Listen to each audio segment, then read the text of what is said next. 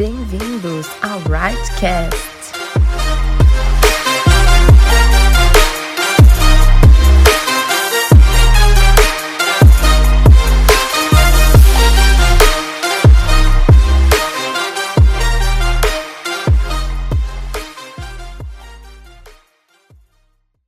Olá pessoal, tudo bom? Eu sou a Solange Soares, tenho 26 anos, tenho aí o privilégio de caminhar com o pastor Fih com a GG, fazendo parte da liderança do Right, que é a nossa rede de jovens e adolescentes. Além disso, eu também faço parte da coordenação da Renovada Kids, nosso ministério infantil. Já congrego aí na Igreja Metodista Renovada Sede há quase sete anos, que é uma benção na minha vida. E atualmente eu sou professora de espanhol Deus me agraciou com a oportunidade de trabalhar em um colégio que o ensina por princípios cristãos, é uma bênção. E recentemente eu comecei a dar aulas de robótica educacional. Talvez você não saiba o que é robótica educacional, não te julgo, porque tem muitas pessoas que não sabem. Então, quando acabar o podcast, se esse for o seu caso, você pode ir lá no Google pesquisar, que vai ser bem interessante. Bom, é, recentemente o meu irmão fez aniversário. Né? E enquanto eu preparava algumas surpresas para celebrar o aniversário dele, sem quebrar o isolamento social, é claro.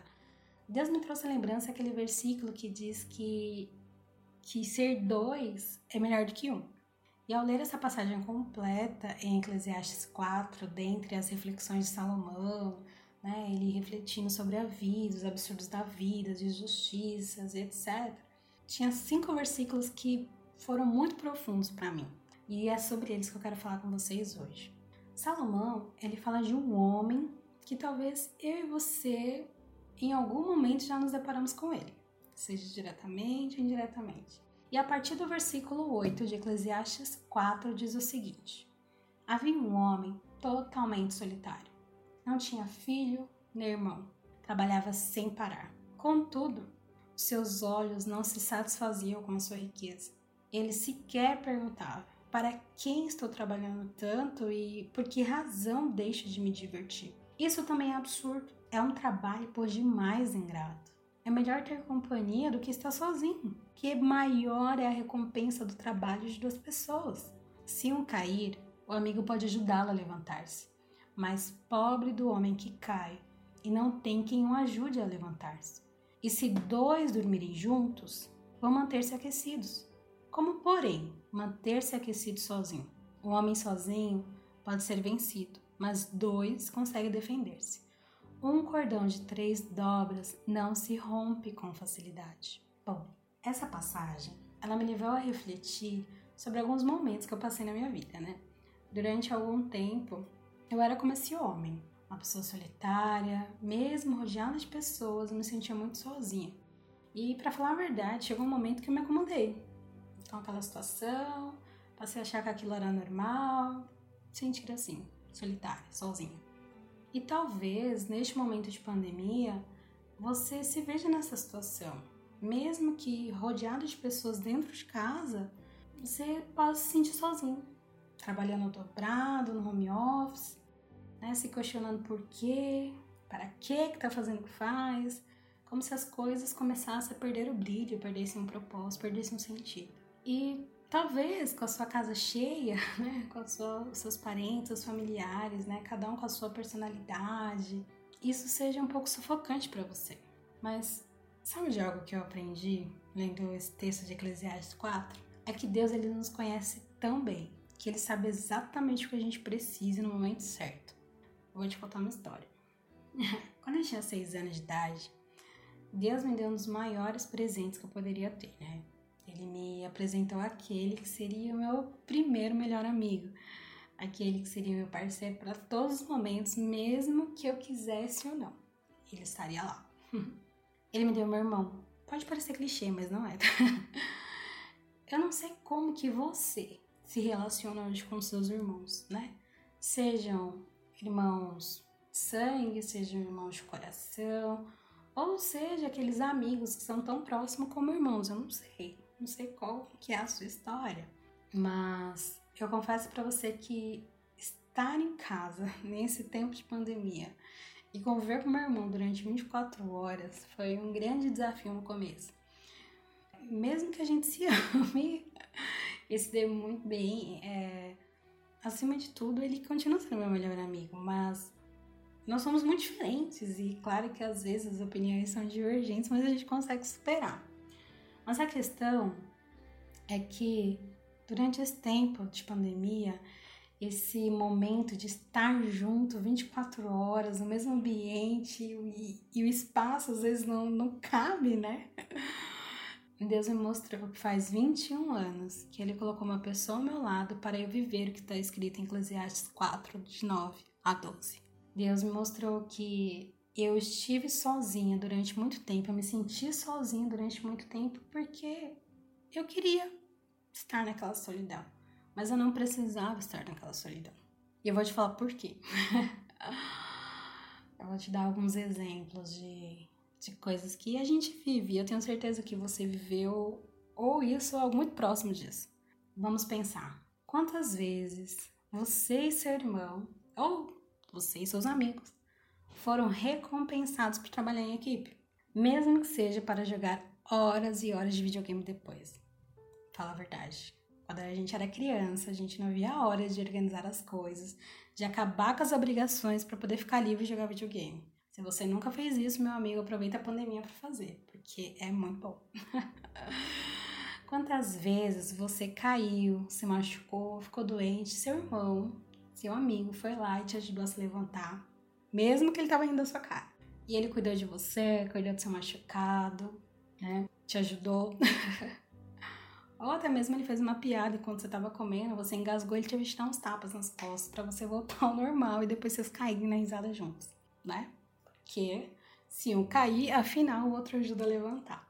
Quantas vezes você estava triste e o abraço do seu irmão, ou até mesmo dos seus amigos aqueceram o seu coração, ou até mesmo um dia frio, né? Que você não obedeceu sua mãe naquele dia, sua mãe falou leva a blusa e você falou não vou levar a blusa porque não vai fazer frio. Faz um frio que parece que vai nevar em São Paulo. E aí o seu amigo ou o seu irmão leva uma blusa para você porque você esqueceu a sua, afinal de contas, você não quis obedecer os seus pais aquele dia, ou até mesmo seu amigo te empresta uma blusa. Ela sua amiga, não sei. E para quem tem irmão, gente, sabe que irmão pequeno ama dormir com você nos momentos de frio. Quem nunca, né? Quem nunca foi dormir na cama do irmão durante a noite porque tava com frio? Que atire a primeira pedra. Bom, porque se os dois dormem juntos, eles se aquecem. Quantas vezes você achou que não ia conseguir enfrentar os seus medos ou passar por momentos difíceis? E o seu irmão ou seus amigos te olharam nos olhos e disse: "Vai ficar tudo bem. Nós vamos vencer isso juntos".